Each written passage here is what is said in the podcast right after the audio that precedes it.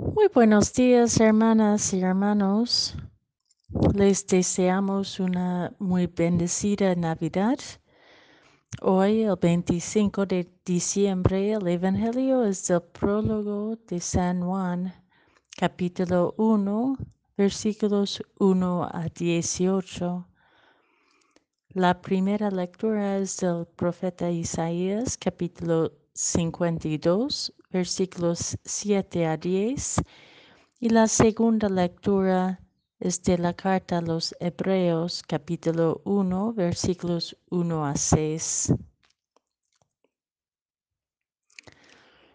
Al principio existía la palabra, y la palabra estaba junto a Dios, y la palabra era Dios. Al principio estaba junto a Dios. Todas las cosas fueron hechas por medio de la palabra, y sin ella no se hizo nada de lo que de todo lo que existe. En ella estaba la vida, y la vida era la luz de los humanos. La luz brilla en las tinieblas, y las tinieblas no la vencieron. Apareció un hombre enviado por Dios que se llamaba Juan. Ese, este vino como testigo para dar testimonio de la luz, para que todos creyeron, creyeran por medio de él. Él no era la luz, sino testigo de la luz. La palabra era la luz verdadera que, al venir a este mundo, ilumina a todo ser humano. Ella estaba en el mundo y el mundo fue hecho por medio de ella, y sin embargo el mundo no la conoció. Vino a los suyos y los suyos no la recibieron. Pero a todos los que la recibieron, a los que creen en su nombre, les dio el poder de llegar a ser hijos e hijas de Dios los cuales no nacieron de la sangre, ni del deseo de la carne, ni por voluntad del ser humano, sino que nacieron de Dios.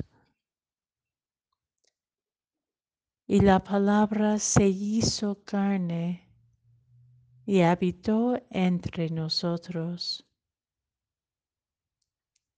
Hemos visto su gloria, gloria que le corresponde como a unigénito del Padre, lleno de gracia y de verdad.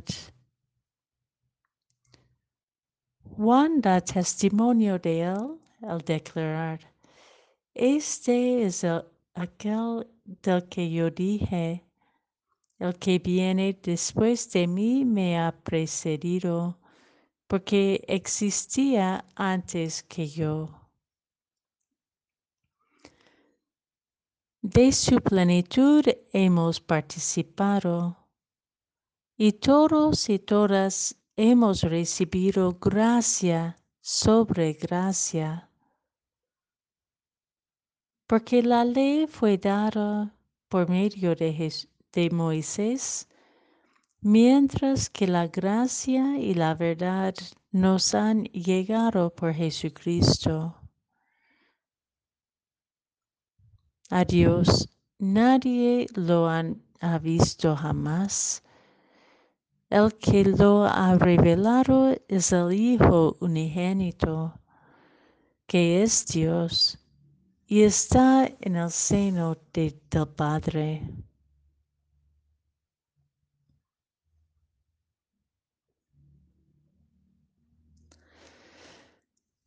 El meditar este bello prólogo del Evangelio de San Juan en el contexto de Navidad y Navidad de este año del 2020, me surge a la vez una gran esperanza y una tremenda responsabilidad urgente.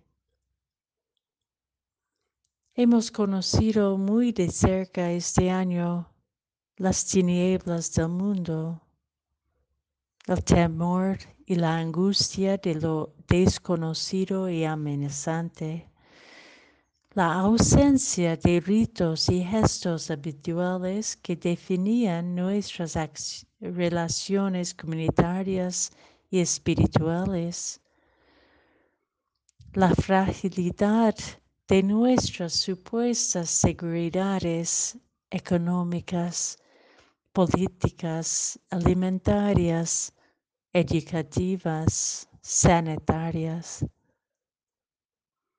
Y la realización de que no somos tan inmunes a las violencias, la oscuridad interior, la muerte como antes pensábamos.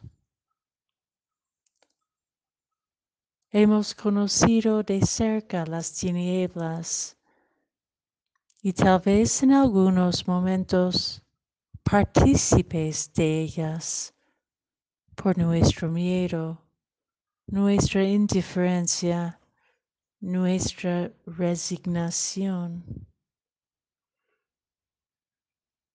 Sin embargo, la luz brilla en las tinieblas y las tinieblas no la vencieron.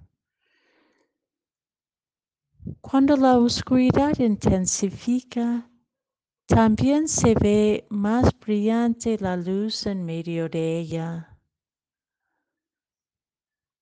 Es oportuno de releer nuestro caminar en 2020 para nombrar las gracias sobre gracias que hemos recibido, para reconocer las maneras en que la luz nos ha iluminado aún en nuestra noche, para identificar qué verdades nos han invitado a una vida más plena a relaciones más sinceras, a una espiritualidad más profunda en su desnudez y pequeñez.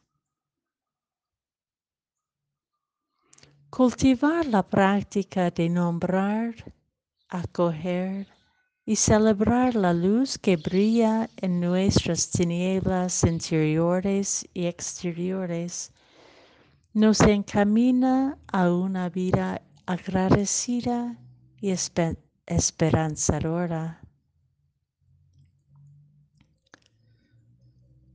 Pero el otro desafío del Evangelio de hoy, el día en que celebramos la encarnación, la palabra que hecha carne,